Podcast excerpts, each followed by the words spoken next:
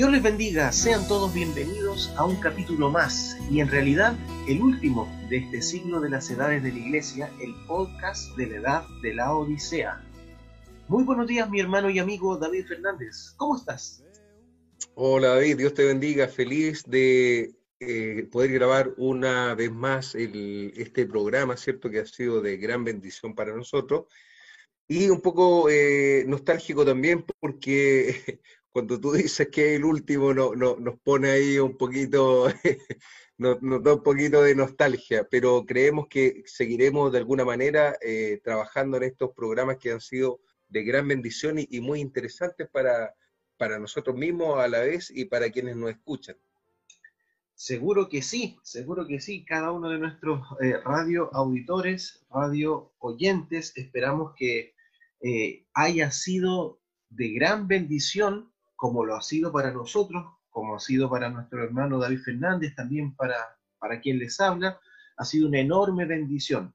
De seguro que hemos tenido que reorganizar nuestros horarios, estudiar bastante la historia y los mensajes, quizás quitarle un poquitito de tiempo a nuestras familias, pero ha sido un privilegio. Créannos que ha sido un verdadero privilegio poder realizar este viaje junto a ustedes. Esperamos que ustedes también no nos hayan abandonado en este viaje y quisiera eh, leer una, una, pequeña, una pequeña cita del profeta de esta séptima y final edad, nuestro hermano William Marion Branham, que está en las 70 semanas de Daniel y es hablando sobre la preocupación de Daniel frente al tiempo del cumplimiento de la profecía, que es, lo que, que es la razón por la cual nosotros estamos realizando estos podcasts también.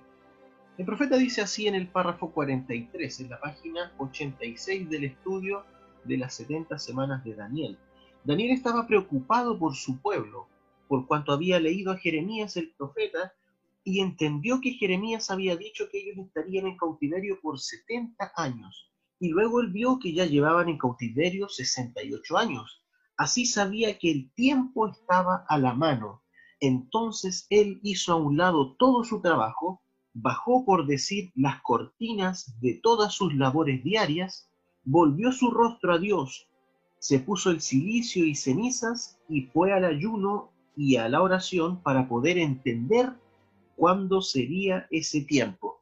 Esperamos eh, radio escuchas, esperamos hermanos, quizás tú amigo que nos oyes y que no tienes a Dios en tu noticia, que estos podcasts sirvan para que te lleven a meditar o a pensar, así como al profeta Daniel, cuando vio y se dio cuenta que faltaba tan poco para el cumplimiento de todas las profecías que él estaba esperando, en su caso la liberación de su pueblo Israel, de la mano de sus gobernantes o de sus dominantes, pero nosotros esperamos promesas aún mayores, un rapto secreto y evitar y escapar de todas las de todas las maldiciones que han de caer sobre este mundo, según lo que hemos estudiado en este libro llamado la Santa Biblia. Esperamos que estos podcasts produzcan sed en tu alma por buscar de Dios. Bueno, en este capítulo, amigos y hermanos, revisaremos la historia de la ciudad de la Odisea, análisis de las siete visiones del profeta en relación con la edad de la Odisea, la revisión del mensaje a la edad, el saludo, el diagnóstico de la edad y la promesa a los vencedores, entre otras muchas cosas.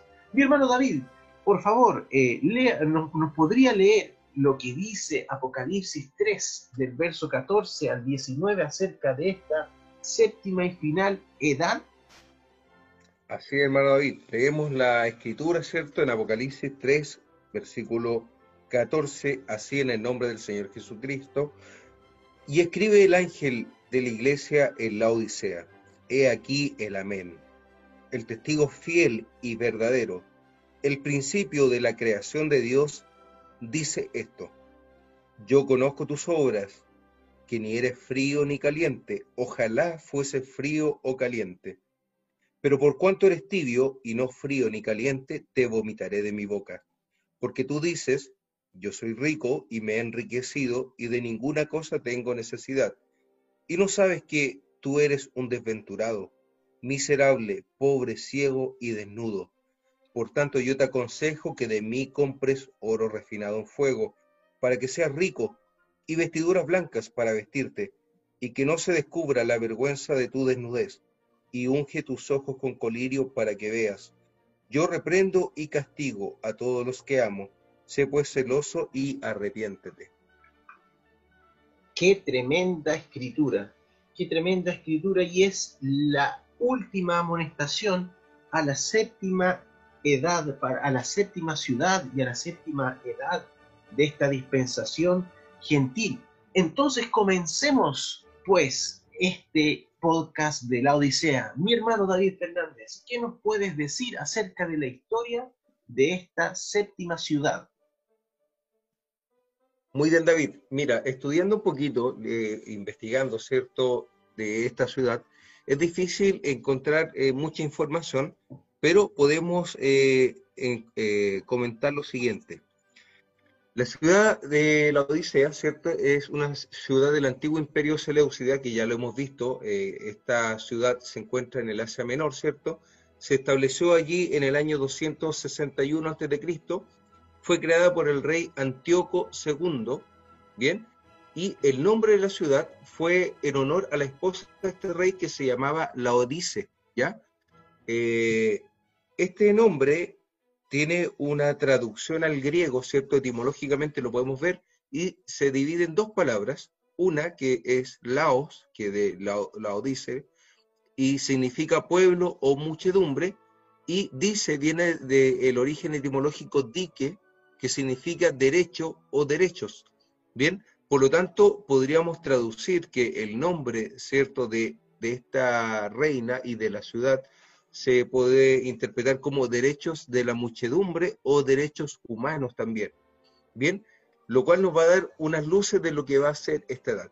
Bien, según parece cierto, este lugar habría sido una ciudad comercial bastante próspera, bien, bastante rica, ¿cierto? Estaba emplazada en las rutas comerciales de gran importancia en el, en el Asia Menor. Eh, principalmente se dedicaban al textil de la lana, tenían una lana particularmente negra, ¿cierto? Muy especial, no muy común, por lo tanto tenía una, buena venta, ¿cierto?, este, este material, y también se dedicaban al algodón. Por lo tanto, eh, estas dos materias primas, ¿cierto?, justificarían un poco la, lo grande de este imperio, de, no imperio, sino de este núcleo urbano, ¿cierto?, con respecto a los ingresos que recibían producto de la exportación de estos productos, ¿bien? Un antiguo historiador, ¿cierto?, eh, Plinio el Viejo, eh, comentó, ¿cierto?, que esta ciudad estaba emplazada en una ciudad previa que existía ahí, que se llamaba Diospolis, ¿bien? O la ciudad de Zeus.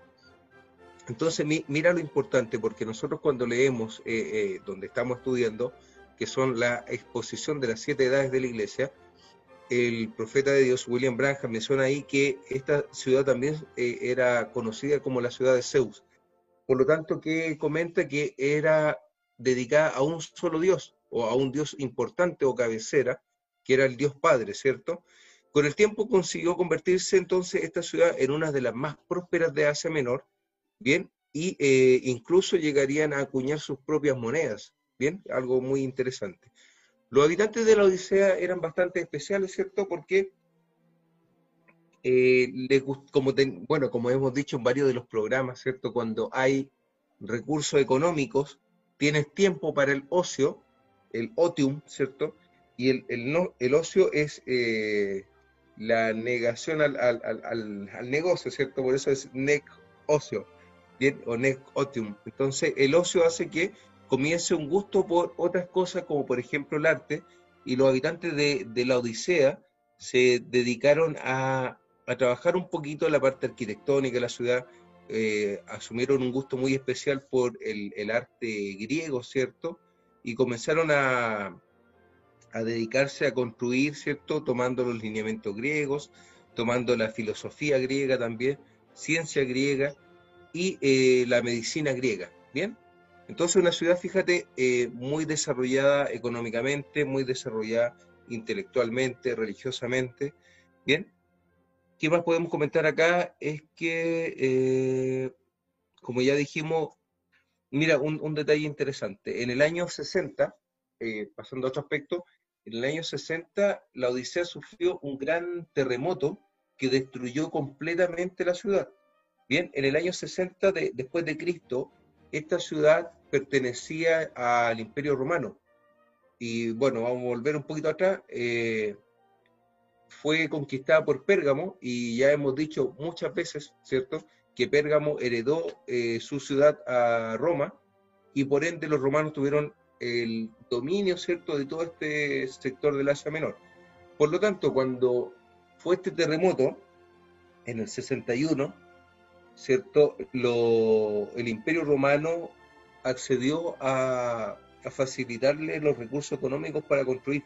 Sin embargo, los ciudadanos de la Odisea se negaron a recibir ayuda y por sus propios medios ellos eh, reconstruyeron la ciudad. Mira qué, interesante, con sus recursos económicos. Por lo tanto, eh, rechazaron, ¿cierto?, la ayuda del imperio y esta soberbia, ¿cierto?, por llamarlo de alguna manera, de los ciudadanos de la Odisea, donde ellos dijeron, no, nosotros mismos vamos a construir nuestra ciudad.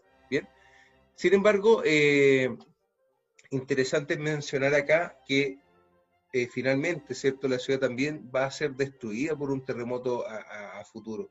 Por lo tanto, nos da ciertas luces de lo que va a suceder en, esta edad o la unción de la Odisea que vamos a estar viviendo, ¿cierto? Posteriormente y donde eh, nuestro hermano David nos va a comentar después dónde se extiende este, este periodo histórico, ¿ya? De acuerdo a, la exposición de la, de la iglesia. Eso, hermano David, eh, una ciudad rica, ¿cierto? Y ya acabamos de leer en la Sagrada Escritura donde dice, yo soy rica y de ninguna cosa tengo necesidad. Esas son las características que tiene la edad de la Odisea. ¿Bien? Muchas gracias, mi hermano David Fernández. Eh, efectivamente nos damos cuenta, como, como dijo el profeta de esta séptima y final edad, nuestro hermano William Marion Brannan, cada una de las ciudades del Asia Menor efectivamente y, de una forma profética tipificó un momento particular de la historia de la humanidad y eso es realmente extraordinario. Y aquí lo podemos ver de una forma eh, eh, latente, aquí tan palpable, que esta, edad, esta ciudad eh, representó un periodo en el cual nosotros estamos casi viviendo. Entonces, imagínense, eh, casi, casi dos mil años atrás o más, y ya, y ya esta ciudad tenía leves atisbos de lo que iba a suceder muchos, muchos años por delante. Pero ahora vamos a entrar un poquitito al, corazón mismo de esta, de esta edad. Es, esta edad, eh, Radio Escucha, generalmente es la que genera mayor expectación, porque es la séptima, es la última, y si vemos el tiempo, es la que nos tocó, de cierta manera, vivir. Entonces, el profeta en este mensaje, como bien dijo, en este estudio, como bien dijo mi hermano David Fernández, el estudio del cual nosotros estamos sacando gran parte del material que le presentamos a ustedes, Radio Escucha, el estudio llamado Una exposición de las siete edades de la Iglesia, predicado por el santo profeta de Dios, nuestro hermano William Marion Brannan, en una serie de mensajes entre diciembre del año 1960 y enero del año 1961, y luego se condensaron esos mensajes, se ordenaron y, se, eh, y salió a la luz este libro que le invitamos a cada uno de ustedes, Radio Escucha, a que lo lean, se interioricen en él, y si no lo conocen, lo adquieran. Nos pueden escribir a Radio Obra Misionera solicitando algunos de estos libros y nosotros gentilmente accederemos a entregárselos.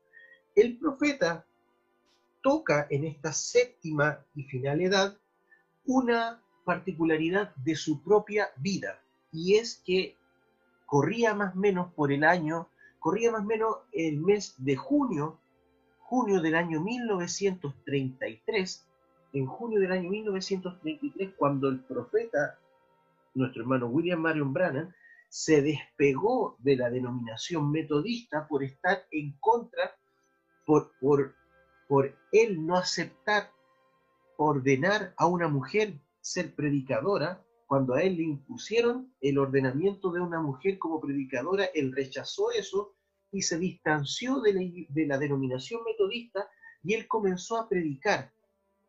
Él comenzó, perdón, de la denominación bautista, toda la razón. Él comenzó a predicar de una forma independiente, de una forma libre, y una mañana él arrendó una carpa en su ciudad, Jeffersonville, él arrendó una carpa y antes de comenzar esta serie de campañas de, mensajes, el profeta tuvo una serie de visiones. Y estas visiones el profeta las colocó de una forma magistral en esta edad de la Odisea.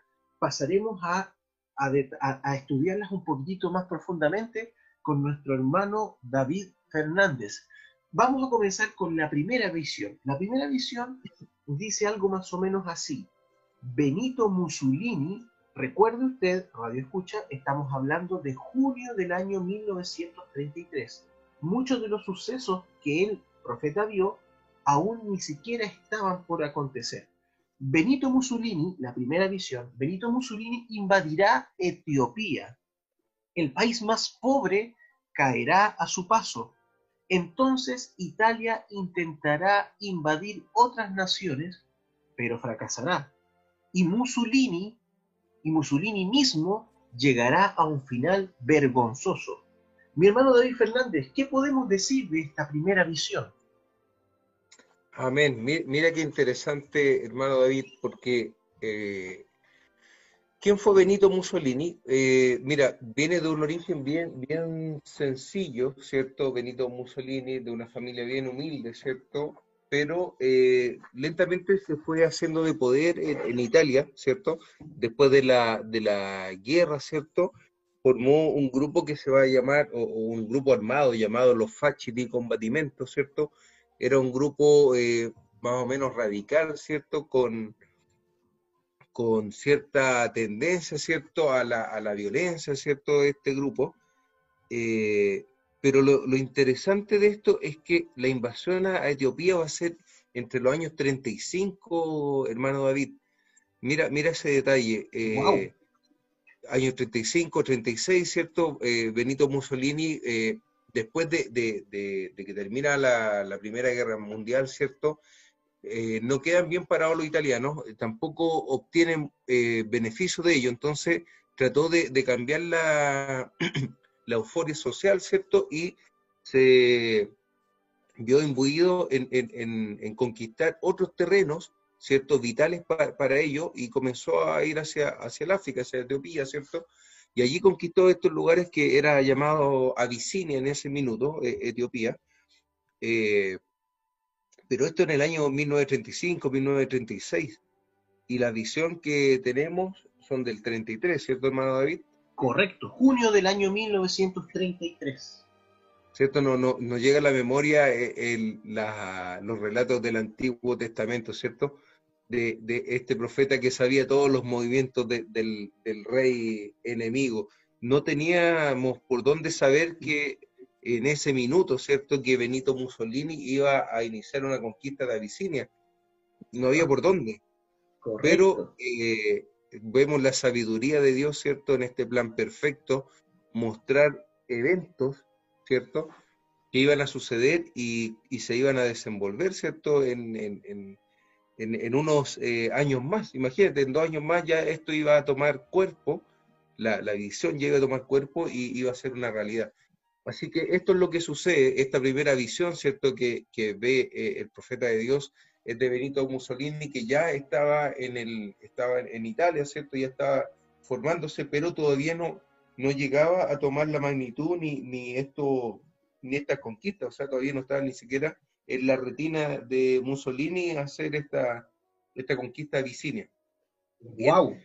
La historia dice que finalmente eh, cuando ya la gente se, se hartó de él eh, y muere, ¿cierto? Lo dejan en la, en la plaza pública vergonzosamente muerto, hermano David.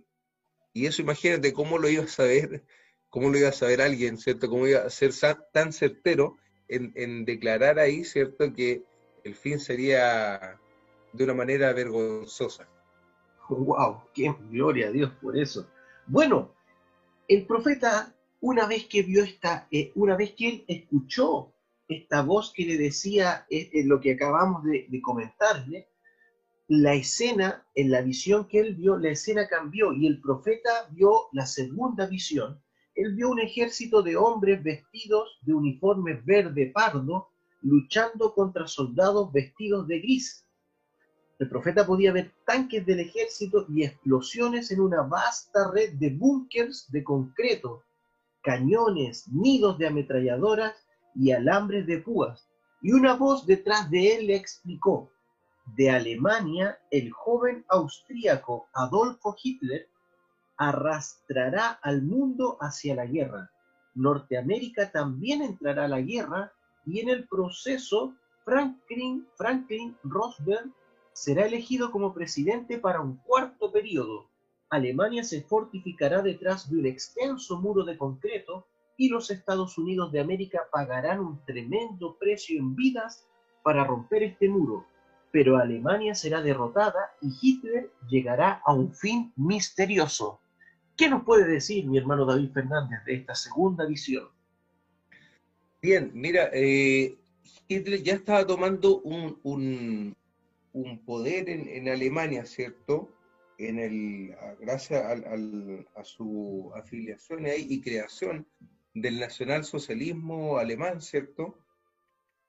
Eh, se posiciona en, el poder lentamente y eh, mira, es, importante destacar, estas visiones son del año 33. La Segunda Guerra va a iniciar en el año 39 con la invasión a, Polonia, ¿cierto?, por parte de, Alemania y el establecimiento, la búsqueda de, la creación del Tercer Reich, ¿cierto?, de, este gran imperio alemán.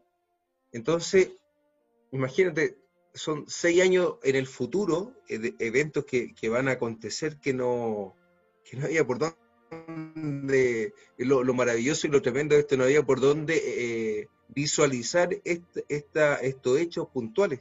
Entonces, como eh, un profeta, ¿cierto? Que lo maravilloso es ver esto en acción. Lo leíamos, ¿cierto? En el Antiguo Testamento, profecías que iban a ocurrir, como bien lo, lo, lo leíste al principio, hermano David, como Daniel, ¿cierto?, leyó al, profeta Jeremías y se dio cuenta que en dos años más era el cumplimiento de, la visión, ¿cierto?, de los escritos de, este profeta. Y así también vemos que hay profecías en el año 33 que comenzarán a tomar cuerpo dos años después, tres años después, seis años después de una manera perfecta.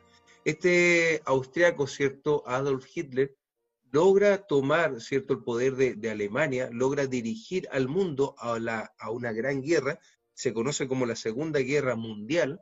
No es que todos los países participaron, pero eh, logró ser de tal magnitud, ¿cierto?, que muchos, muchas potencias y muchos países del mundo, ¿cierto?, eh, se aliaron también a uno o a otro bando.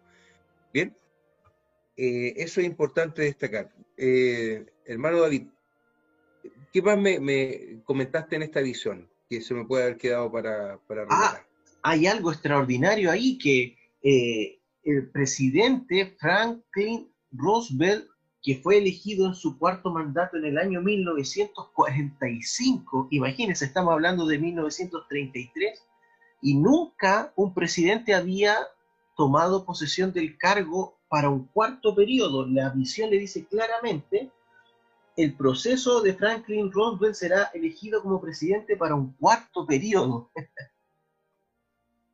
Sí, así es, eh, hermano David. Bueno, el hecho por sí habla, habla solo, o sea, no, yo no destacaría nada más en, en, ese sentido, pero sí es importante ver que en ese minuto Estados Unidos ni siquiera estaba pensando en ingresar a la guerra.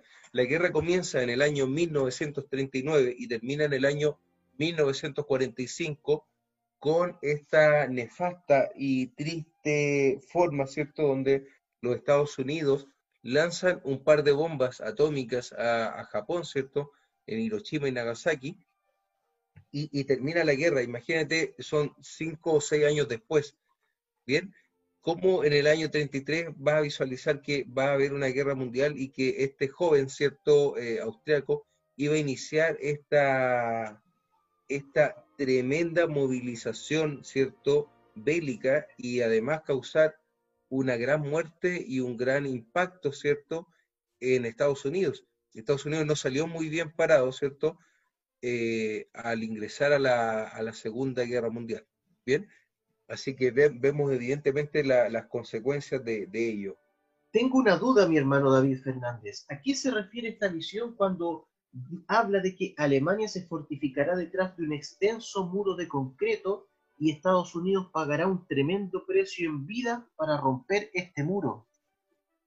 Ah, mira, eso se refiere a la línea Maginot. Bien, esta fue una muralla, ¿cierto?, fortificada que crearon en Francia cuando terminó la Primera Guerra Mundial.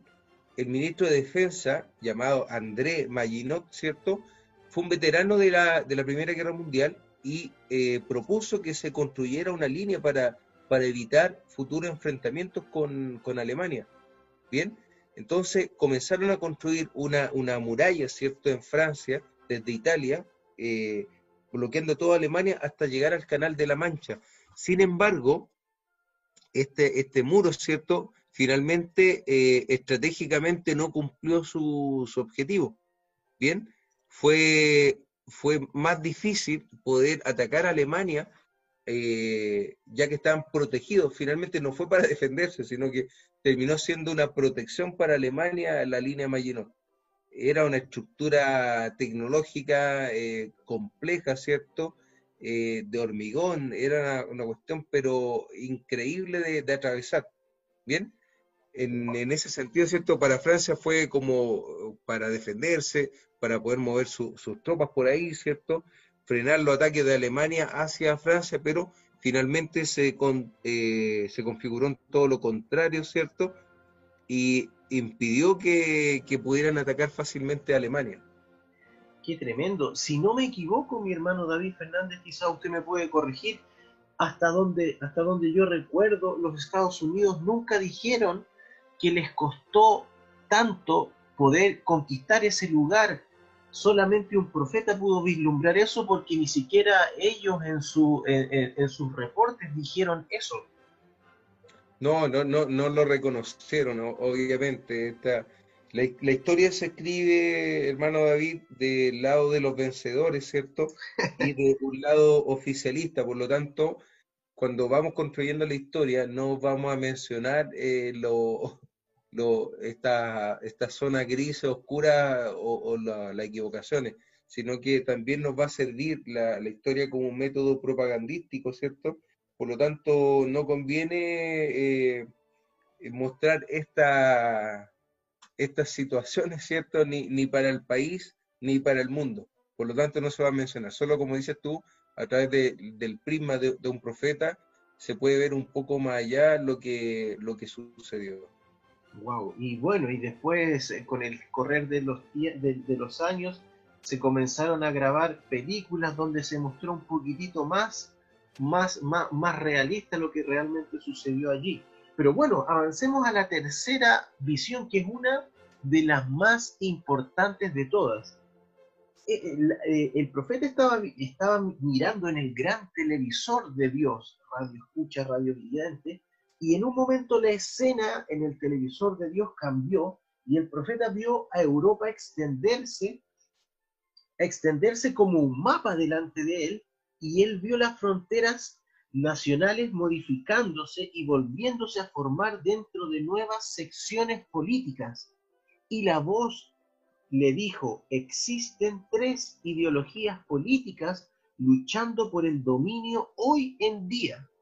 El fascismo, el nazismo y el comunismo. Los primeros dos se reducirán a nada, pero el comunismo florecerá.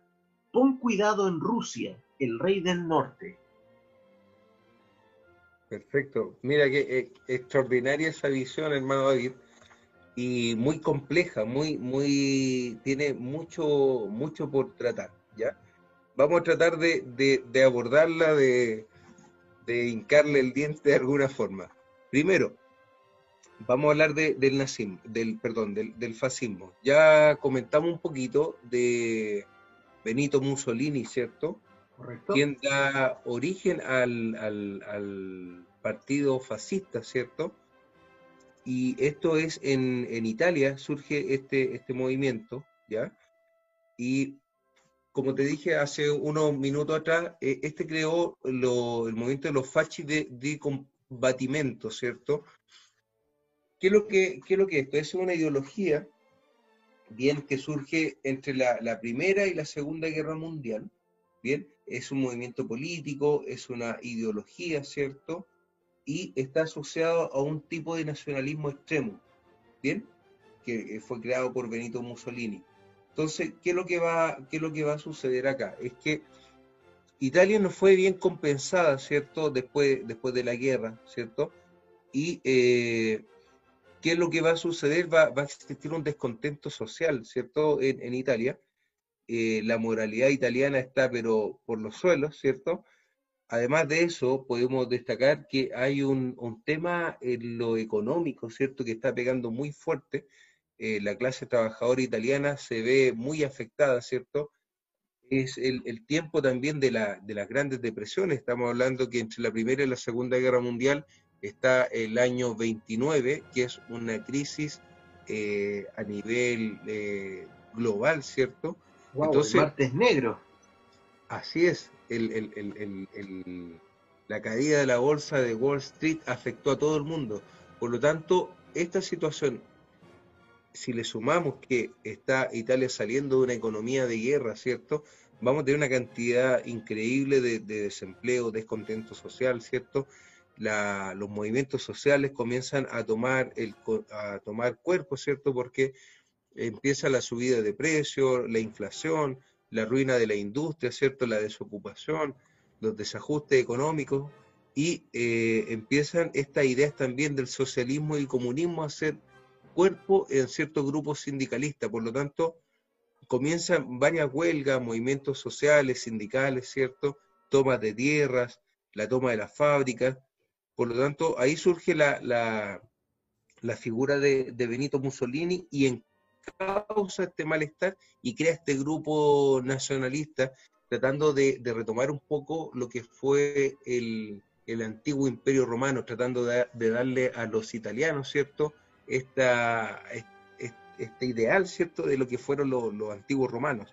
Bien, entonces comienza e, este, este movimiento, ¿cierto?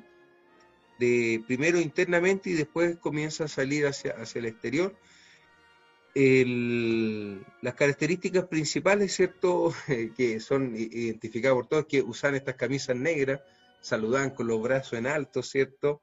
Y la, ideología era una cuestión totalmente radical eh, en, Italia, ¿cierto?, de, esta superioridad de este grupo. ¿Bien? Eh, este, este Sí. Hermano David, tengo una consulta porque eh, me declaro absolutamente eh, neófito en, este tema y ahora que estamos eh, hablando, por ejemplo, particularmente del fascismo, nosotros en Chile escuchamos generalmente cuando quieren denostar a algún político le dicen fascista, tú eres un fascista. Ahora, ¿e, e, ¿ese comentario tiene algún asidero o es solamente gente que habla y no tiene mayor conocimiento de la historia? Bueno, mira, eh, yo creo que la mayoría hoy día lo ocupan, lo ocupan porque ya es un, epíteto, ¿cierto? Casi un sobrenombre para referirse a alguien de, digamos, de derecha, con tendencias militares, con, eh, con ideales un poco racistas, ¿cierto? Intransigentes. Intransigentes, racistas, derechistas, eh, apoyado a, los grupos o apoyando a los grupos militares. O sea, hoy día se usa así. No creo que, el 100% de las personas, ¿cierto?, tenga claro que eh, surge de acuerdo a los fachos de que los fachos de, de combatimiento o, el movimiento fascista italiano, ¿cierto? No creo que todos tengan claro que, viene de allá, pero, pero sí asocian este a este no, no, no creo ni que lo asocien. Yo creo que, que hoy día es un, es un concepto que se utiliza para eh, englobar estas conductas. pero no, no, no, no tengo certeza de que todos manejen el origen histórico de, este, de este concepto. Oh. Bien, entonces, eh, mira, el, es preocupante en, en, Italia, ¿cierto? En ese minuto, porque el fascismo comienza a suprimir toda oposición en Italia, comienzan a, a prohibir la, la, circulación de cualquier otra propaganda distinta al fascismo. Por lo tanto, eh, cuando el profeta lo ve, ¿cierto? Es un movimiento político que comienza a crecer rápidamente, ¿cierto? Y a tomar el poder en Italia. ¿Bien? 33, la Segunda Guerra terminó en el año 18, ¿cierto? Comenzó en 1914, 1918. Este movimiento surge en el 1920 hasta el 1945 aproximadamente. Bien, eso es con, respecto a este movimiento del fascismo italiano, ¿cierto? Que va a terminar cuando muere Benito Mussolini. ¿ya? No, no tiene mayor trascendencia. No es que avance este movimiento político, ¿ya? sí continúan estas conductas fascistas, pero, pero no como partido político. Bien, entonces el, siguiente movimiento es el movimiento alemán, ¿cierto? Que se conoce con el nombre de nazismo. Este, este movimiento o ideología, ¿cierto? Eh, surge del nombre del nacionalsocialismo alemán o el partido nazi, ¿ya? surge en Alemania entre los años 33 y 45. Bien, el creador de este movimiento es Adolfo Hitler, que ya, ya lo vimos, ¿cierto? Lo mencionamos atrás. Él escribió un manifiesto que se llama en alemán Mein Kampf, o traducido al español, es Mi lucha. Bien, en ese libro, él establece una forma de, de gobierno, ¿cierto? Y los ideales o la ideología que quiere establecer en Alemania. Bien. Entonces, eh, ¿cuáles son las causas de, este nazismo, ¿cierto? Durante el, régimen republicano que tenía Alemania, eh, comenzó una, ruina, ¿cierto? Van a ser muy parecidos, hermano David, las cosas que están sucediendo en Europa. Salen de una primera guerra, ¿cierto? Eh, se ven enfrentados a, a la crisis económica, ¿cierto?, del 29 de, de, eh, norte, de Estados Unidos, ¿cierto?, comienzan a tratar de reconstruir sus ciudades, ¿cierto? Entonces, hay un, descontento eh, del pueblo, ¿cierto?, alemán, un, un, descontento también hacia la clase política, ¿cierto? Eh, y por otra parte los castigos que, recibe, recibe Alemania, ¿cierto? Eso te iba a comentar, hermano, porque ellos como perdedores recibieron unos castigos tremendos para que no se levantaran de nuevo. Así es, entonces eh, se le impone en el Tratado de Versalles ciertos castigos, ciertos pagos, ¿cierto? Pero lo interesante es que se reponen rápidamente, estos alemanes son increíbles, hermano, es algo de imitar, cómo han enfrentado grandes guerras y hoy día, mira, tuve la Primera Guerra Mundial, la Segunda Guerra Mundial, ¿cierto? Y tú los ves en Europa actualmente, es una potencia en, la Unión Europea. Bien, entonces tiene una facilidad para recuperarse eh, el pueblo alemán, pero en este contexto, ¿cierto? Se vieron muy, muy maltratados por el Tratado de Versalles, por las condiciones que le fueron impuestas, ¿cierto? estaban eh, casi imposibilitados de pagar la, indemnización, eran 33 millones de dólares que le impuso pagar el Tratado de Versalles, ¿bien? No menor el, monto, ¿cierto? Eh, entonces, ¿qué es lo que pasa? Que la, sociedad ya empobrecida, desocupada, tratando de, reconstruirse, ¿cierto? No hay nada mejor que eh, ser seducida por este movimiento político, ¿cierto?, liderado por, por Adolfo Hitler.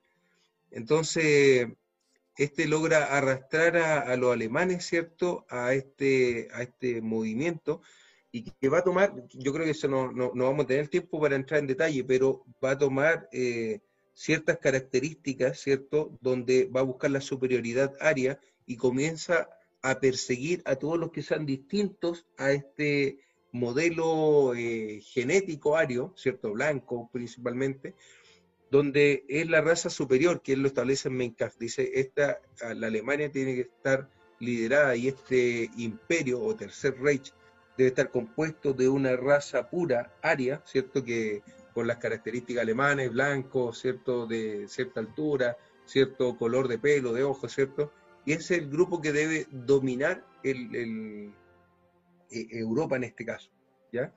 Entonces comienza toda una persecución, y no solo a, a, los judíos, ¿cierto? Sino que una persecución contra los gitanos, contra ciertos movimientos religiosos, principalmente los testigos de Jehová también se vieron afectados por las persecuciones del Partido Nacional Socialista Alemán, ¿ya? Sin embargo, eh, va a durar, ¿cierto? Eh, oficialmente hasta el año 45, cuando termina la guerra ya el partido alemán nazi se declara algo prohibido en Alemania. Eh, vamos a ver, hoy día incluso hay seguidores de este, de este partido nazi, pero no, no es oficial. Ya en ese minuto era el partido oficial de Alemania. Hoy día ya ese partido no existe y fue absorbido por otro movimiento que no ha terminado. Y ese es el tercero que queremos mirar ahora. No sé si está bien claro, se entiende este, esta, esta evolución del, del fascismo y el nazismo, hermano David. Sí, mi hermano David Fernández, perfectamente. Y recordar que para el tiempo del profeta, el, el, tercero que ahora va a entrar a tocar, que es el comunismo, era el más pequeño de los tres.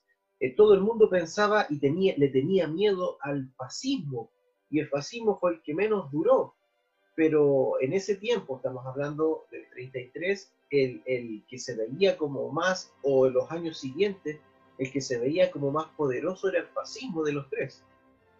Así Mira, antes de explicar este, este tema, me gustaría hacer un pequeño alcance solamente de, de esta visión, porque al final, eh, en la visión, dice, eh, vigila Rusia, ¿cierto, hermano David? Correcto. Entonces, lo que, mira, ya, vamos, vamos a entrar en detalle y de ahí voy a responder ese, ese alcance que tengo. En el año 1917 se inicia la revolución bolchevique en, en Rusia, ¿cierto? Donde está gobernando la, la, dinastía Romanov, ¿ya? Con la revolución bolchevique, el pueblo ruso eh, elimina esta dinastía, la extermina, y llevan a la, a la práctica este, este movimiento, ¿cierto? Eh, comunistas, ¿bien? logran establecer este, esta forma de gobierno, ¿cierto? Eh, del comunismo, eh, liderado por Vladimir Ilich Ulyanov, más conocido como Lenin, ¿cierto? ¿Y qué es lo que va a suceder? Van a establecer la Unión de Repúblicas Socialistas Soviéticas, ¿bien? Entonces ahí yo quería hacer el alcance. Esta Unión de Repúblicas Socialistas Soviéticas nace desde el año 17 con la Revolución Bolchevique y va a terminar hasta el año, se va a extender hasta el año 1989 con la perestroika, con la caída del muro de Berlín. Hasta ahí va, me, adelanté mucho en la explicación, pero hasta ahí va a perdurar. Y después de eso, desde el año 90 en adelante, eh, se va a llamar Rusia, vuelve a llamarse Rusia, no Unión de Repúblicas Socialistas Soviéticas, sino que se llama Rusia. Entonces, cuando la visión es muy precisa y dice vigila a Rusia, al rey del norte, ¿cierto? Está hablando de, la nación hoy día, de, la nación después del año 89-90. ¿Bien? No de las repúblicas socialistas soviéticas. Extraordinario. Es, un buen detalle a, considerar, porque no, no podía haber sido en ese tiempo del 60, del 70, porque no era Rusia, era la Unión Soviética. ¿Bien? Hoy día, bueno, solamente adelantándome un poquito, eh, Rusia eh, asume en el año 99 Vladimir Putin, ¿cierto?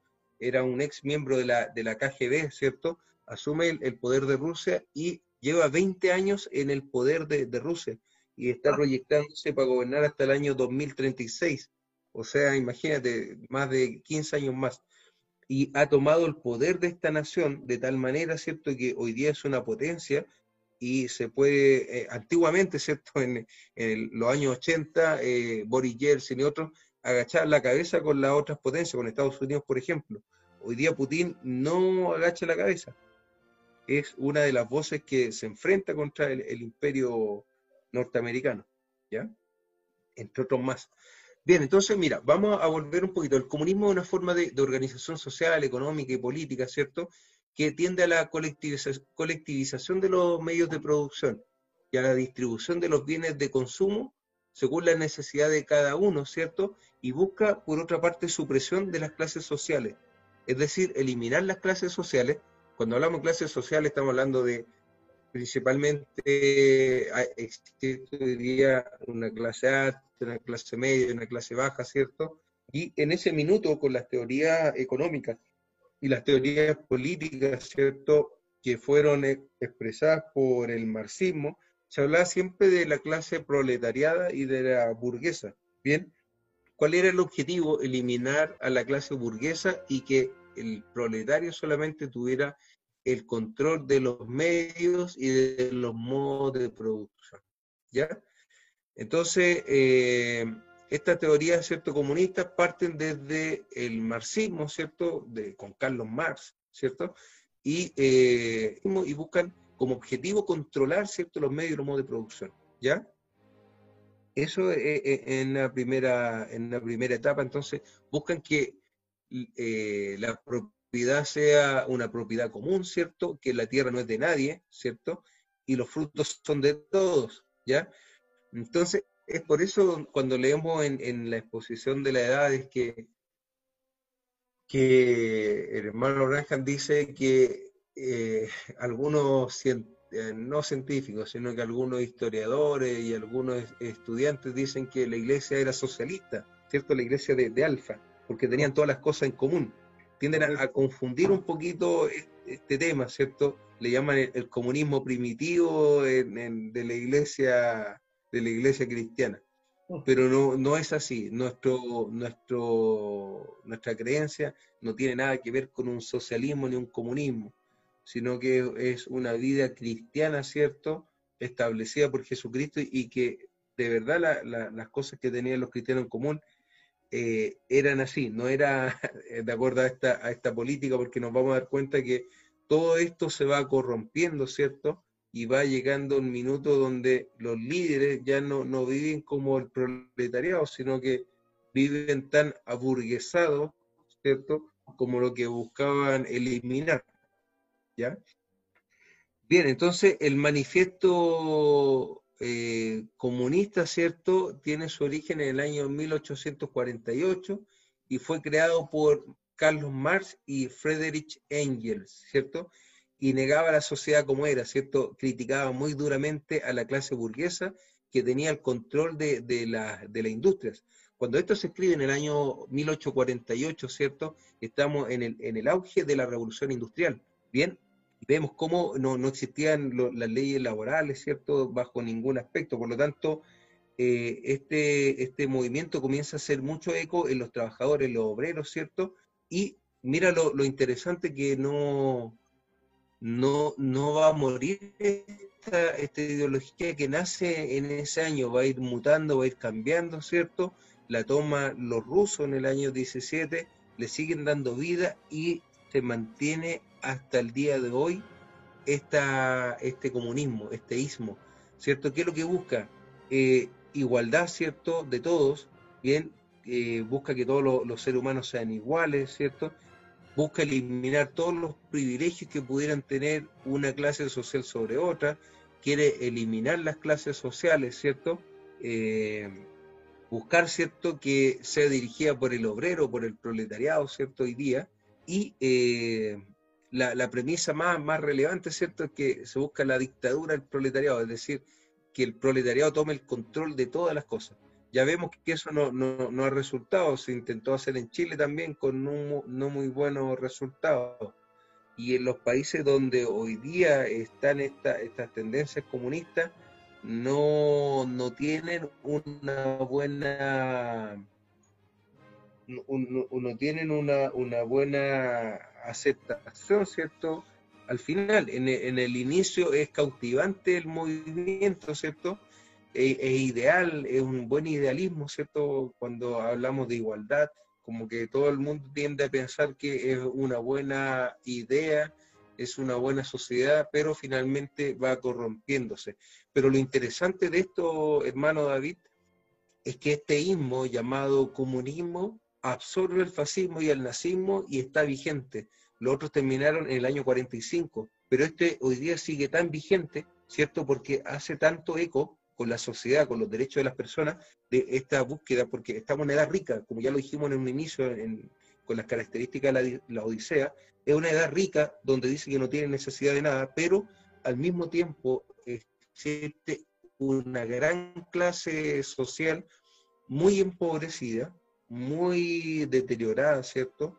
Y un grupo minoritario con el poder económico. Por lo tanto, este, este ismo hace mucho eco en, muchas personas, incluso en, algunos llamados cristianos también les suena muy, muy apetitoso el, comunismo, ¿cierto? Porque tratan de, mezclarlo un poco con, el cristianismo primitivo, pero, pero hoy día este ismo absorbió a los dos anteriores y sigue vigente en muchos países del mundo, ¿cierto? En la actualidad. ¿Bien? Bien, hermano no, no quiero extenderme más, podría estar hablando de esto mucho, pero sigamos avanzando. Sí, es, es, es, es, seguro. Bueno, en nuestra reunión de pauta previa, sabíamos que en esta tercera visión era el, era el lugar más pantanoso, por así decirlo, donde teníamos tanto, tanto de qué hablar. Pasemos rápidamente a la cuarta visión. Bueno, para esta cuarta visión la escena cambió completamente, la guerra de Europa se volvió de color azul y se decoloró de vuelta dentro de la historia. Y en su lugar el profeta observó tremendos avances en la tecnología extendiéndose por todo el globo terráqueo. Entre otras maravillas, él vio automóviles con curvas aerodinámicas parecidas a un huevo, circulando por una complicada superestructura carretera. Un automóvil en particular lo asombró más que el resto él tenía un toldo de vidrio a manera de globo y sin volante. Mientras el automóvil se guiaba por sí solo electrónicamente por la carretera, la familia en el interior se estaba concentrando en un juego de pasatiempo. ¿Qué nos puede decir de eso, mi hermano David?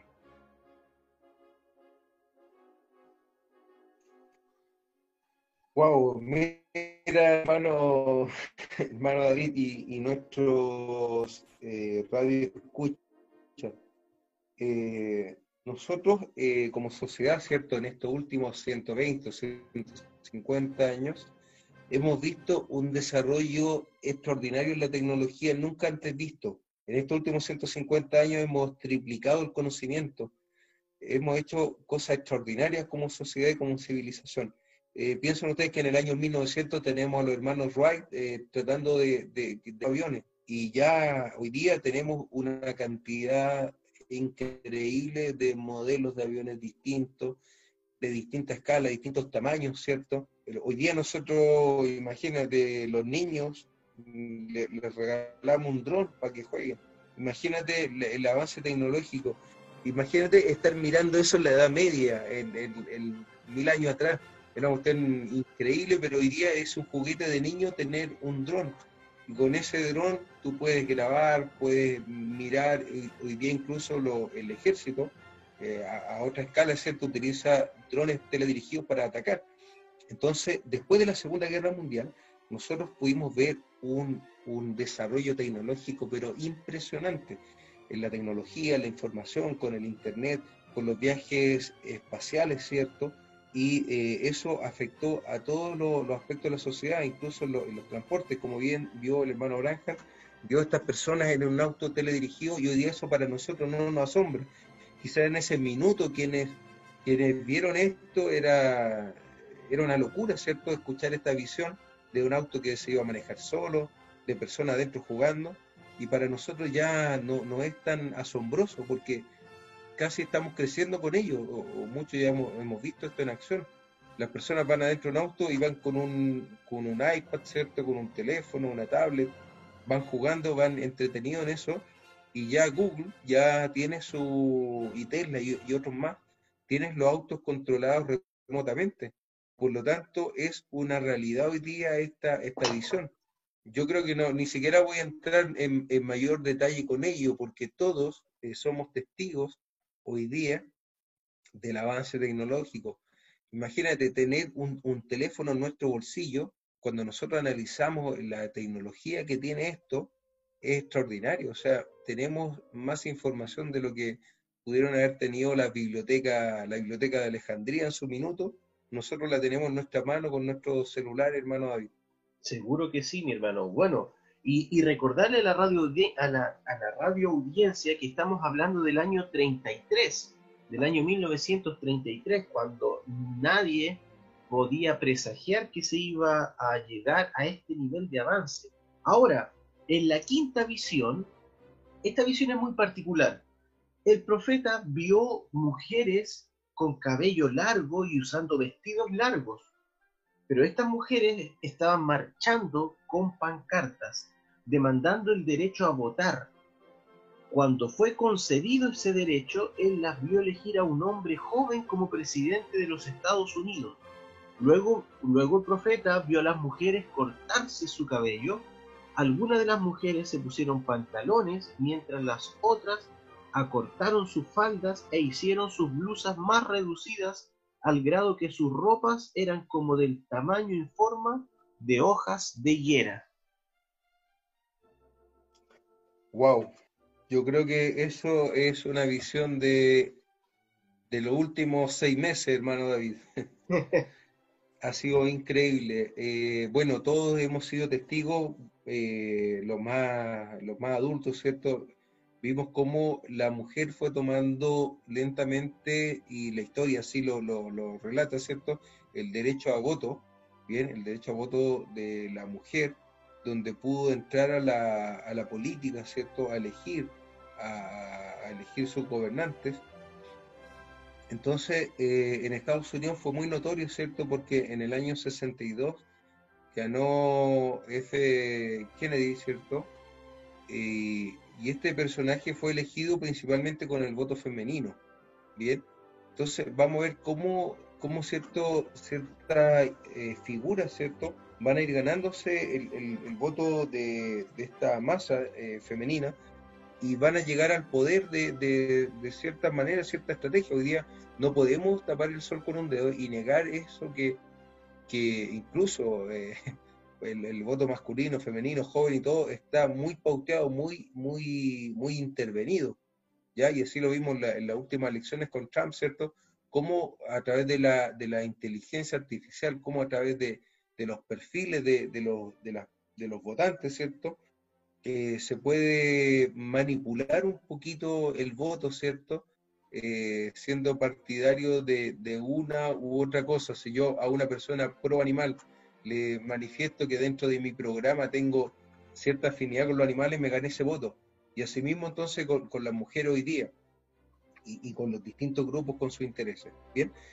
Entonces, lo que el profeta vio también a nosotros nos hace un poco de, eco, ¿cierto? Cuando el año pasado, en, los estallidos sociales de, octubre, ¿cierto? Y de ahí en adelante, en las distintas marchas que hemos visto, esto lo estamos hablando acá en nuestro país, en Chile, ¿cierto? Nosotros fuimos testigos de las distintas manifestaciones de, este grupo femenino, ¿cierto? Feminista, ¿cierto? La, la llamada tesis que, que fue muy, muy muy interesante porque llegó a tener repercusión incluso en, el extranjero y, fue replicada, ¿cierto? De hecho, yo también fui testigo en alguna de, mis salidas del trabajo, ver cómo se manifestaba, y es la, visión del profeta, o sea, mujeres que ni siquiera tienen la, vergüenza de, de, tapar su rostro, sino que el rostro descubierto y completamente desnudo su torso, manifestándose buscando sus derechos, que, es lo que eh, en la edad de la Odisea, los derechos de la gente, ¿cierto? Entonces es un poco desilusionante, ¿cierto?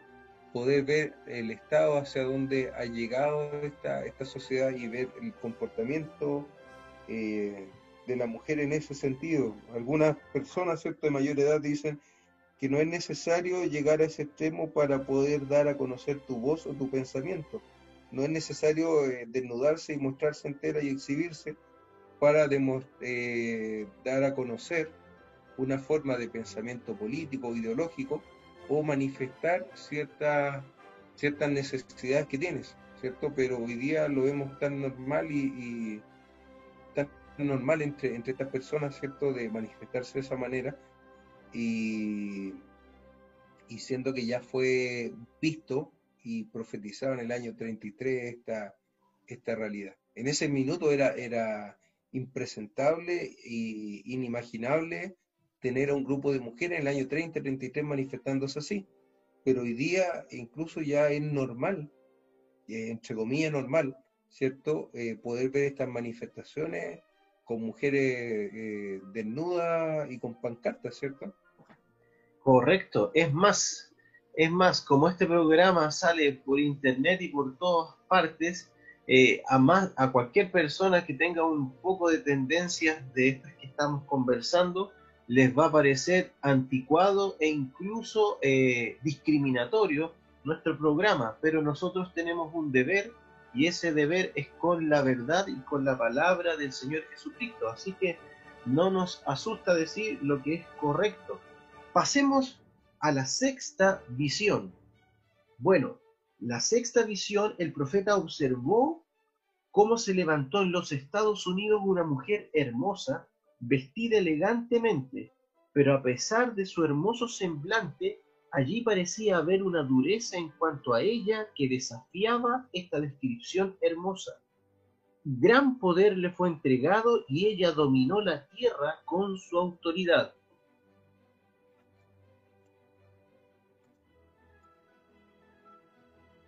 Así es, esta es la imagen, ¿cierto? El, profeta el profeta cuando ve una, visión de, mujer, ¿cierto?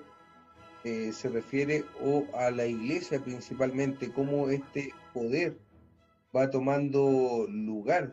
Muchos han pensado ahí que era, que era la, imagen en su minuto de, esta mujer Hillary, ¿cierto? Correcto. Era Hillary Clinton la, la mujer que representaba esta visión pero podemos ver que, va más allá, es como, como, la iglesia va posicionándose de una manera muy, muy sutil en los Estados Unidos, ¿cierto? Yo creo que eh, en, ese sentido podemos ver cómo, cómo, la iglesia católica en un país que fue fundado bajo, bajo el cristianismo, ¿cierto? Bajo el alero cristiano, era inconcebible para los padres de la patria norteamericana, ¿cierto? Eh, tener a un católico en el gobierno y, tener la influencia católica. Y ya lo, vimos con Kennedy, ¿cierto? En el año 62, que el primer presidente católico, y hoy día ya eh, hablar de, este tema sería, como decías tú, anticuado, ¿cierto? Ya eh, los Estados Unidos está el gobierno muy mayoritariamente, ¿cierto? El gobierno católico, ¿cierto? Y la iglesia católica está posicionándose muy fuertemente en los Estados Unidos de América, hermano David. Correcto, correcto. Bueno, el profeta mismo cuando tuvo esta visión, él escribió, eh, analizando de estas visiones, él escribió posiblemente sea la iglesia. Entonces ahí él ya nos dio una luz. Aquí Radio Escucha y hermano que nos está eh, poniendo atención y siguiendo en este programa, cabe, cabe recordar o cabe mencionar en este momento que desde la sexta, la sexta y la séptima visión, el profeta eh, no vio, no vio claramente el cumplimiento y abiertamente no vio el cumplimiento en su día de esta, de esta, de esta sexta y tampoco la cuarta visión, la cuarta visión del, del, automóvil y de los avances, él no lo vio eh, circulando por las calles, él no alcanzó a verlo. Entonces, quedaron, quedaron mientras él estuvo aquí en esta tierra hasta el año 1965, quedaron estas tres visiones pendientes por cumplirse. Esta, esta visión de, de, esta mujer poderosa, eh, claramente nosotros al día de hoy no podemos imaginarnos o no podemos observarlo como en una persona física, una mujer físicamente sino como, como bien lo dice mi hermano David Fernández, en el sistema religioso, porque la Biblia misma, cuando habla de mujer, se refiere de una iglesia. Y ella está dominando, la iglesia, la iglesia católica en este caso, está dominando la tierra con su autoridad. Ella se ve hermosa, claramente es hermosa, porque ha robado el oro y ha robado la, hermosura de todo el mundo, está en el Vaticano, está en sus en sus bóvedas, es hermosa, pero, pero tiene una dureza terrible porque es capaz de las más cruentas o atroces muertes con tal de llegar a su objetivo. Esa sin duda es la Iglesia Católica. Pero nos queda una séptima, una séptima visión. Y con esto ya estaremos finalizando la etapa de las visiones. Eh, una vez más, el profeta escuchó la voz que le dijo, mira una vez más. El profeta se volteó ligeramente para ver un séptimo y final espectáculo en el televisor de Dios. Los Estados Unidos se extendieron delante de él en ruinas caóticas. Cráteres llenaban de hoyos el suelo y hogueras humeantes de escombros ennegrecían el aire. Tan lejos como el profeta podía ver, la tierra estaba vacía de seres humanos. Entonces la visión se desvaneció. Qué tremendo, hermano David Fernández. Wow, sí. Es, eh, leer la historia y ver la, el término de la ciudad de la Odisea, ¿cierto? Sumida en temblores, en terremotos y, completamente destruida. Es la imagen de, de, esta finalidad, ¿cierto? Eh, donde los cráteres, los terremotos, eh, los cataclismos, ¿cierto? Naturales tomarán el, tomarán lugar, ¿cierto? Y mm, conmoverán toda esta estructura, esta estructura eh, que tenemos, ¿cierto? Nuestras construcciones, nuestra civilización. Eh, lo único que, espero es no estar y ser testigo de esa visión. seguro, seguro que sí, amén, mi hermano David. Nosotros creemos que no estaremos presentes para el cumplimiento de esa séptima visión, pero de que se cumplirá, seguro que se cumplirá. Ahora, ¿por qué tocamos, por qué tocamos esta, y, latamente, largamente tocamos estas visiones, aun cuando tratamos de ocupar bastante tiempo en ellas, solamente tocamos los puntos importantes. Si usted quiere, puede empezar a historia en mano, analizar cada una de las visiones y se dará cuenta que ellas son absolutamente la verdad. Pero ¿por qué el profeta tomó estas visiones en la edad de la Odisea? porque él en su momento dijo, en su momento él, dijo, no, no un así dice el Señor, sino que él, analizando estas visiones y analizando el desenvolver del mundo, él consideró que para el año 1977 la séptima edad de la Odisea debía finalizar y es más, se debía poner fin a los sistemas mundiales y comenzar a introducirse el milenio. Este fue un análisis que el profeta hizo humanamente viendo el desenvolver de el desenvolver de los gobiernos, el desenvolver de la ciencia, el desenvolver de, de la raza humana. Pero nos damos cuenta, nos damos cuenta que efectivamente el, el juicio, como cuando Dios Elohim descendió a visitar a Abraham y a analizar y a, verificar si el nivel del pecado de Sodoma y Gomorra había alcanzado el nivel, aún no lo había alcanzado. Y, este, y en, este, en este siglo ya 21, en este, año, en este año 2020, nos podemos dar cuenta que efectivamente lo que el profeta vio o vivió en ese tiempo no es nada comparado a lo que estamos viviendo nosotros hoy día ¿Y qué nos quiere decir eso? ¿Que el profeta dijo algo errado? No. Solamente significa que el profeta estaba ocupando una visión o estaba ocupando una unción de águila. Y eso es la unción del cuarto ser viviente que influyó a este séptimo mensajero y esta unción de águila lo hizo subir tan alto, tan alto, tan alto que el profeta cuando hablaba de este mundo pecaminoso y horrendo, ciertamente nosotros creemos que está observando nuestro día, nuestro tiempo, o como dice el programa que también nosotros participamos, nuestro mundo. Él estaba observando este tiempo final y allí es cuando él declaró el juicio sobre este mundo pecador.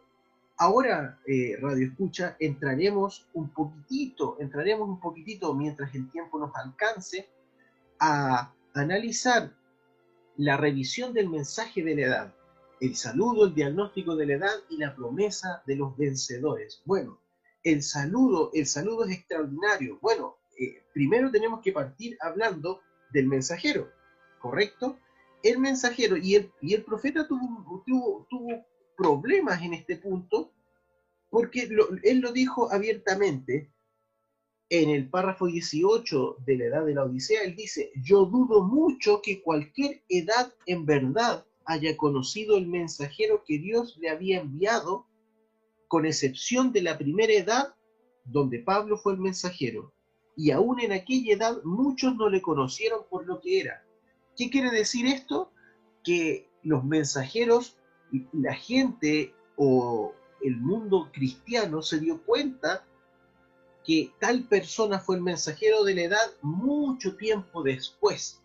Bueno, y esto es escritural porque podemos darnos cuenta que los mismos apóstoles cuando estaban con Jesús le preguntaron acerca de Juan si él era o no Elías y él les dijo que efectivamente Juan había sido el Elías prometido, pero ellos no se habían dado cuenta. Imagínense, los apóstoles, los que, los que estuvieron viviendo bajo la luz de la revelación de ese día, no se dieron cuenta que aquel de, aquel, de quien hablaba el profeta Malaquías era, lo habían visto ellos mismos con sus ojos.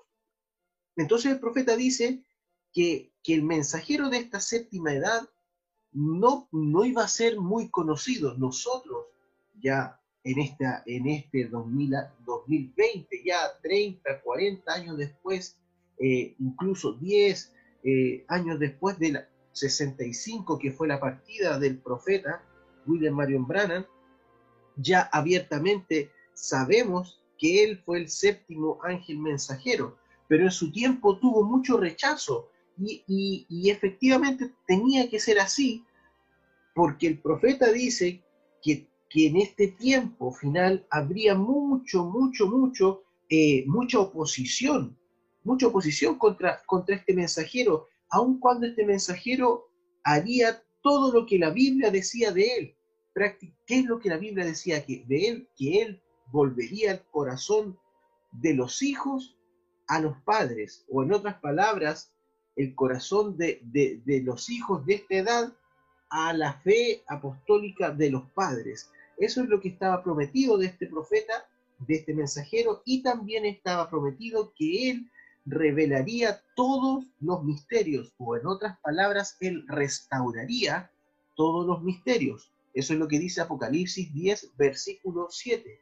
Entonces, para que eso se llevara a cabo, necesariamente este mensajero debía ser un profeta. Recordemos que los mensajeros de las edades anteriores no fueron profetas, salvo el primero, que fue Pablo. Todos los demás fueron mensajeros y reformadores, porque ellos no trajeron la palabra completa, la palabra inadulterada completa de Dios, no la lograron traer al pueblo. Pero Pablo y el séptimo ángel, nuestro hermano William Brannan, trajeron la palabra completa de Dios, la revelación completa. Y este, y este ángel mensajero vivió y voló tan alto en las profundidades de Dios con esta unción de águila que él pudo ver y pudo desentrañar y revelar incluso el plan del enemigo, el diablo, porque él observó, y eso lo podemos ver en Apocalipsis 6, cuando se abre el cuarto sello, observó al cuarto jinete que montaba un poder o un caballo amarillo de muerte amarillo pálido y le observó su nombre que se llamaba muerte y el Hades le seguía. Y ese, y ese, ese hecho nos demuestra que este, este séptimo ángel era un profeta, un profeta con función de águila. Amén. Ahora, esta edad es una edad, la edad más terrible de todas. En la, en final edad, cuando el profeta terminó de predicar estas edades, Dios mismo vindicó su mensaje colocando una luz al final del tabernáculo Branham, donde fue predicado esta serie de mensajes, mostrando el nivel de oscuridad y el nivel de luz que había en cada una de las edades. Y en la séptima edad, no había luz. Y el profeta colocó en la luz que, que, aparece en, en la tapa de este libro, la exposición de las siete edades de la iglesia, porque en la, en la, en la final fotografía aparece solamente un eclipse, un eclipse casi total. En la luna también, esta, esta señal apareció primero en el tabernáculo Branham y después apareció en el cielo. Así, así trabaja, así trabaja Dios, con señales en la tierra y también en el cielo. Bueno, el, el saludo de esta, de esta séptima edad dice, dice más o menos así. Dice, yo, el testigo fiel y verdadero. Qué tremendas palabras son esas. El testigo fiel y verdadero, el amén, lo final. Aquí nos está reafirmando que esta es la final edad. Pero el testigo fiel y verdadero, cuando habla de verdadero, mi hermano, y lo, y lo vimos también en, en una edad anterior, cuando habla de verdadero no está hablando solamente de la oposición a lo falso, sino que lo verdadero es lo que es la realización total.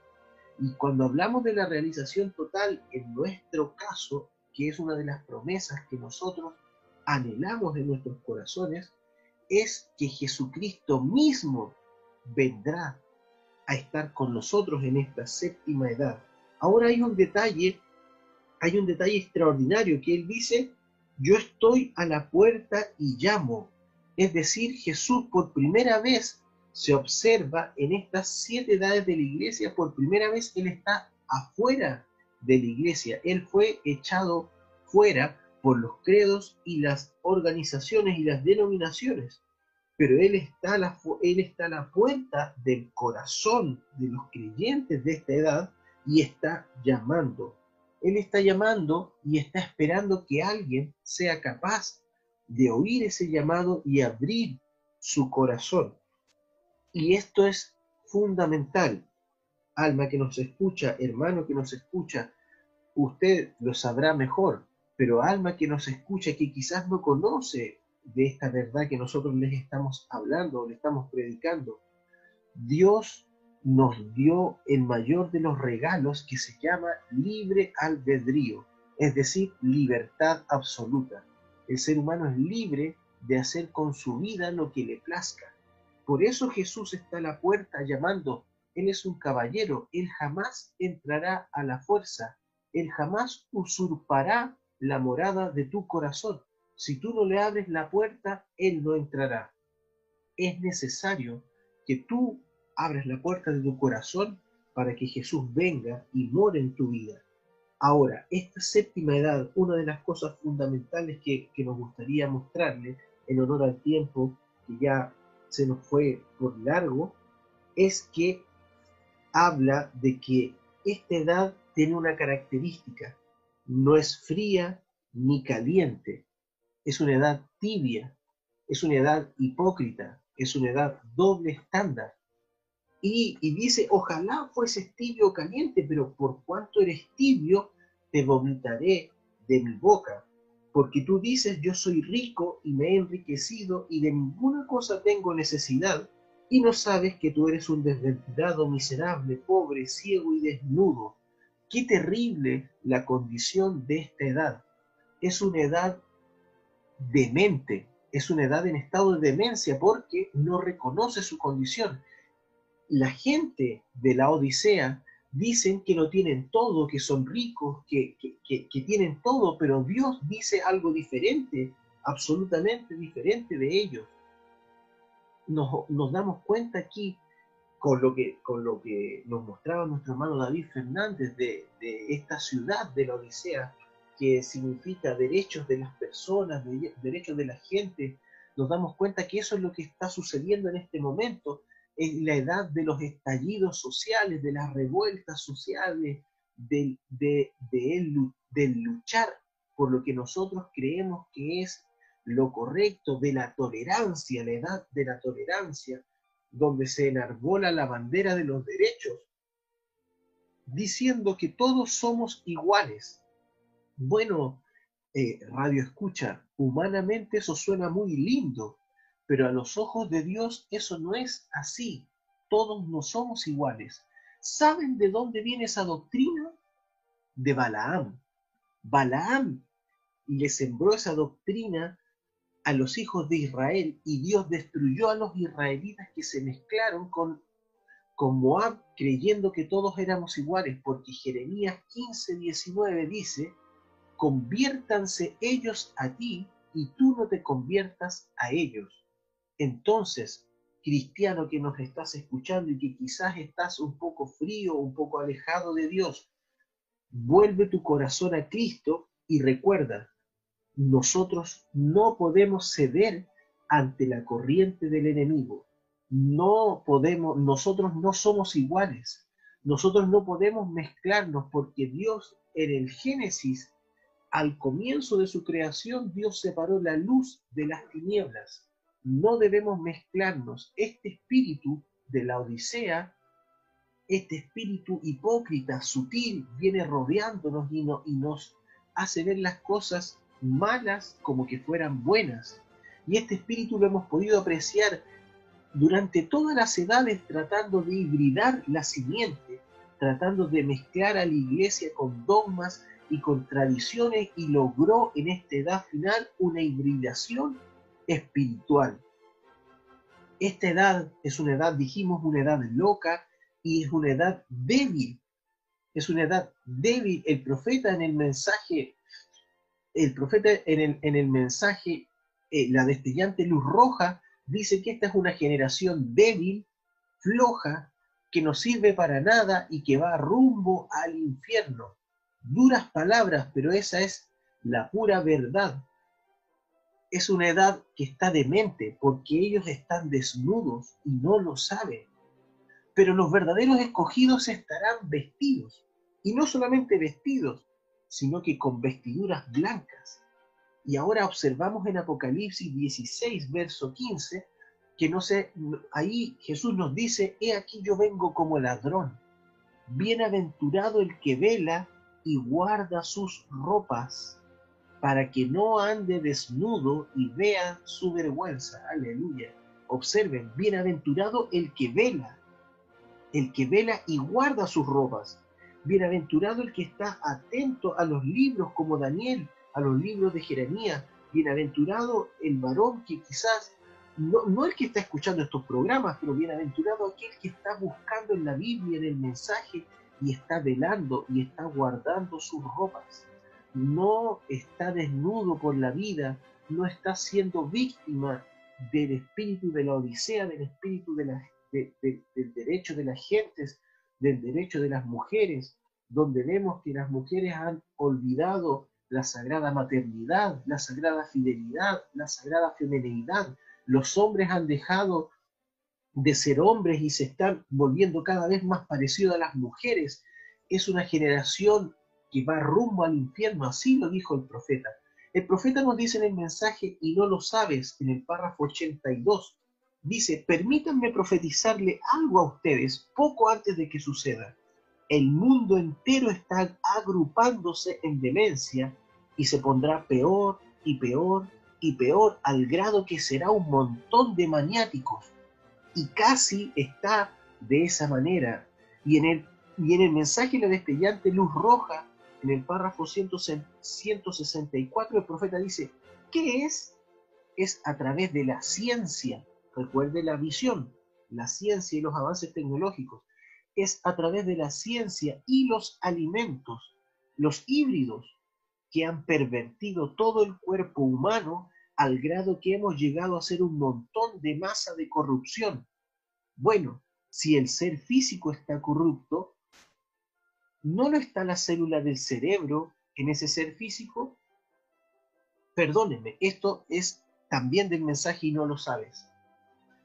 Y el profeta dice, vendrá un tiempo en el nombre del Señor que la gente se volverá completamente demente. La Biblia así lo dice. Ellos van a gritar y clamar grandes cosas horrorosas en sus mentes imaginarias.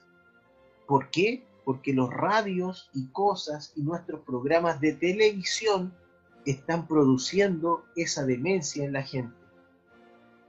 El profeta aquí en la destellante luz roja lo dice, hace apenas unos años, fíjense dónde ha llegado el hombre con respecto a su cuerpo.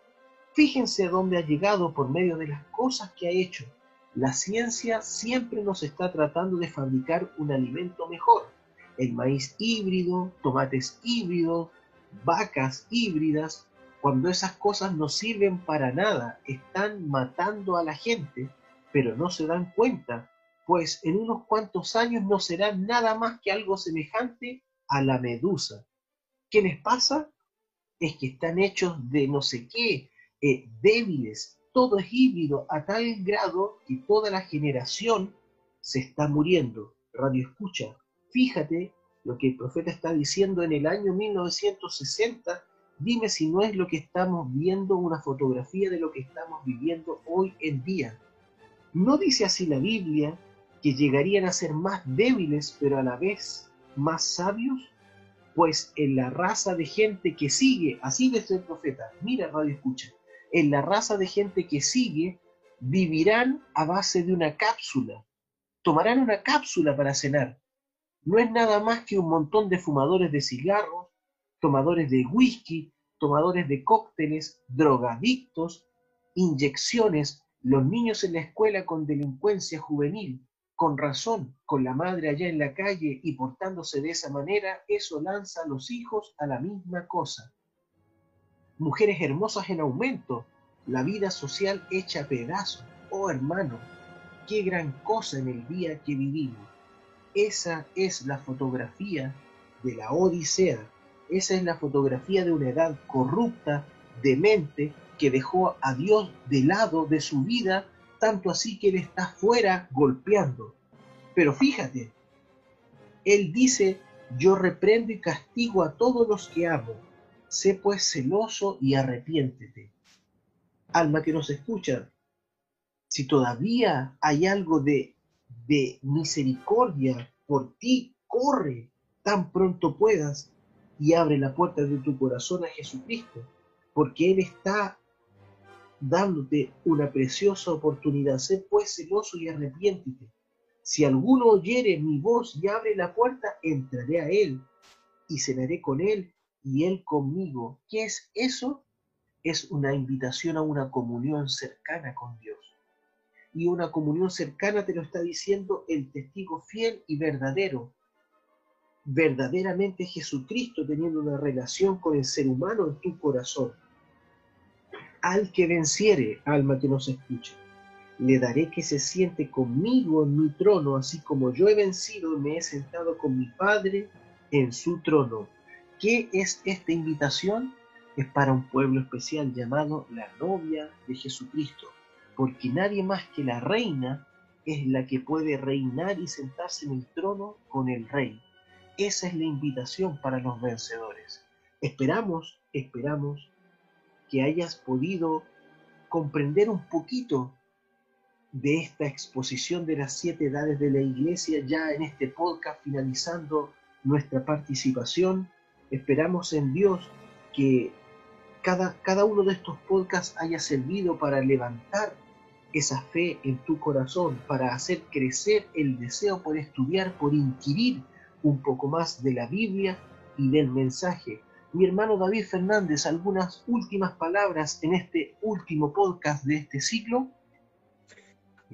Bien, nada más que decir David que estamos muy felices, muy contentos de poder participar en esto, nos ha ayudado bastante y esperamos que sea de gran bendición también para ustedes poder ampliar un poquito la, el espectro que teníamos, ¿cierto?, de la exposición con un pequeño aporte, ¿cierto?, de nuestra parte de un poco de historia y un poco más de los mensajes, ¿cierto?, que podemos integrarlos y ponerlos de manera más clara para poder analizar eh, esta, esta etapa, ¿cierto?, y estas edades de, de la iglesia que hemos visto en desenvolverse ante nosotros. Así que muy agradecidos, muy felices, ¿cierto? Un poco tristes también por el último podcast, pero eh, se vienen más proyectos, se vienen más actividades que realizar, así que muy atentos nuestro radio escuchas y deseándoles que sea de gran bendición el programa para ustedes.